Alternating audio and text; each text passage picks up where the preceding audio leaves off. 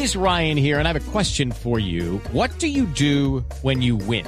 Like, are you a fist pumper? A woohooer, a hand clapper, a high fiver. I kind of like the high five, but if you want to hone in on those winning moves, check out Chumba Casino. At ChumbaCasino.com, choose from hundreds of social casino style games for your chance to redeem serious cash prizes. There are new game releases weekly, plus free daily bonuses. So don't wait. Start having the most fun ever at ChumbaCasino.com. No purchase necessary. BGW. Void were prohibited by law. See terms and conditions. 18 plus. Ministro Botero, gracias por estar con nosotros. Eh, muy buenos días, un cordial saludo. Ministro, hablando sobre estos últimos hechos, primero quisiera expresarle nuestra solidaridad con cada uno de los policías de Colombia. Estos cuatro asesinatos que se suman a una cifra que estamos intentando confirmar de, más de 40 que han muerto violentamente este año. Si sumamos, claro, los 22 cadetes de la Escuela General Santander, seguramente que las cifras tristemente coincidirían. ¿A qué obedece este plan pistola que pareciera estar en desarrollo en el país? ¿Quiénes son los responsables? No, eso sí, la hipótesis, pues en el caso de los 22 de la Escuela de Cadetes General Santander, ya quedó claramente establecido que fue el ELN, los autores materiales e intelectuales. En Arauca, el INCE, el ELN, y la hipótesis más probable es precisamente que fueron ellos, y hacia allá apuntan las informaciones de inteligencia.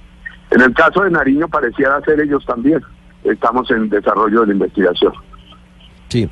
¿Hay alguna evidencia, alguna prueba que permita confirmar que el ELN está detrás de esto? Hablábamos de un panfleto que circuló en los últimos días. ¿Ese panfleto Sí, es una de las pruebas? Hay indicios, hay indicios. Hay indicios. Pero está en desarrollo toda la investigación. ¿De qué manera están ustedes previniendo, alertando a, a los policías en el país frente a esto? Porque se aprovechan eh, algunas veces de que eventualmente no eh, están eh, alerta todo el tiempo, aprovechan un mínimo descuido y tristemente son asesinados. ¿Qué medidas se han tomado? Sí. Sí, se han venido tomando todas las medidas. Ayer tuvimos una reunión con los altos mandos para prevenir este tipo de actos y se ha venido preveniendo a todos los integrantes de la fuerza pública que en cualquier momento en que estén de descanso o cualquier situación de estas pueden ser atacados y vulnerados. Ministro, ¿tienen algunas estadísticas de eh, cómo ha aumentado los cómo han aumentado los ataques del ELN a la policía y cuántos policías han muerto en los últimos tiempos? Sí, nosotros tenemos esa estadística, yo no la tengo en la cabeza en este momento, pero en el ministerio reposa y en el día de hoy la daré a conocer. ¿Y, y qué explicación tienen para ese crecimiento? ¿Qué creen que está buscando el ELN o por qué lo está haciendo? Pues yo pienso que esto es una retaliación por el levantamiento de las conversaciones que había, eso es lo que pienso. Sí. Ministro, ¿el ELN sigue en, Vene- en Venezuela y en Cuba? Sí, así es. ¿Pablo Beltrán continúa en La Habana? ¿No, no ha salido hacia Venezuela?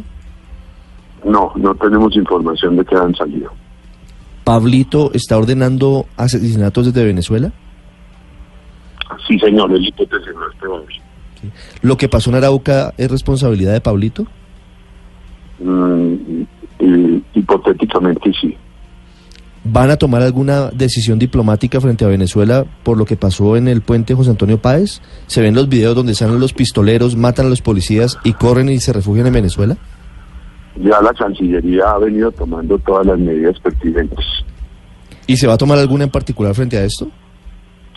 Es, es un asunto que lleva a la Cancillería. ¿Pero ustedes van a pedir que se haga? Nosotros ya le pasamos la información a la Cancillería, es lógico. Sí. Ministro, hablando de Venezuela, ¿es coincidencial que hoy se reúna el jefe del Comando Sur con el general Navarro en Estados Unidos, en Miami? Eh, con la No tiene absolutamente nada que ver, esa es una visita programada hace mes y medio, dos meses, no tiene absolutamente nada que ver.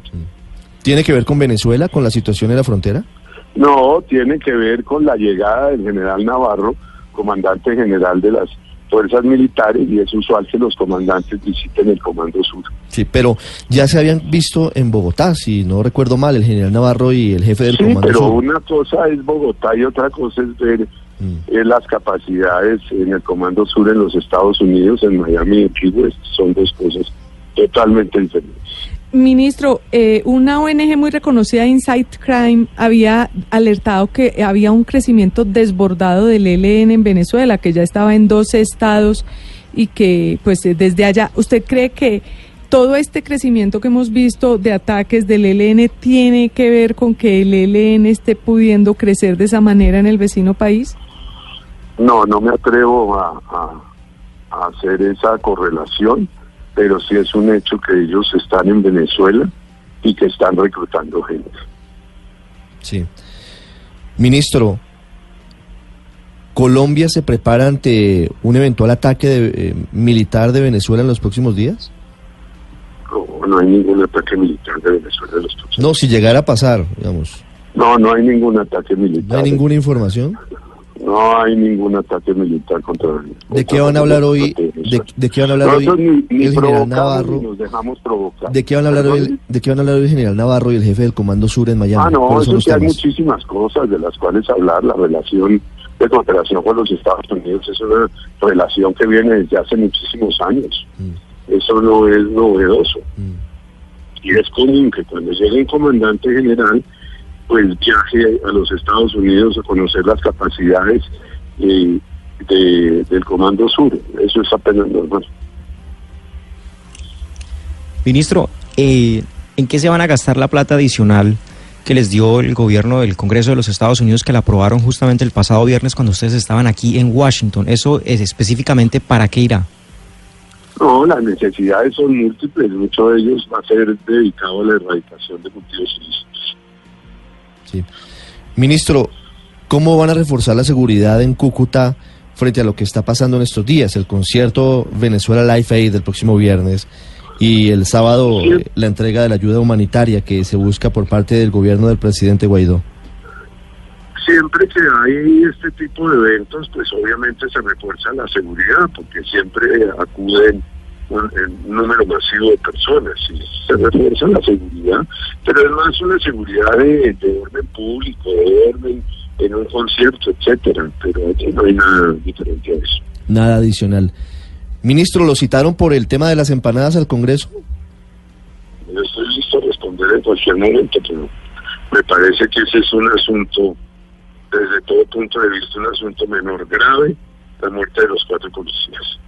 Sí, y por eso empezamos por ahí la entrevista, ministro, pero pues eh, se habrá dado cuenta que el asunto de las empanadas y la policía eh, poniendo multas a, los ciudadanos ha movido muchísimo la opinión. Por eso quisiera preguntarle, señor ministro, si va a haber algún tipo de instrucción a la policía para que tome medidas eh, distintas a las que está adoptando actualmente.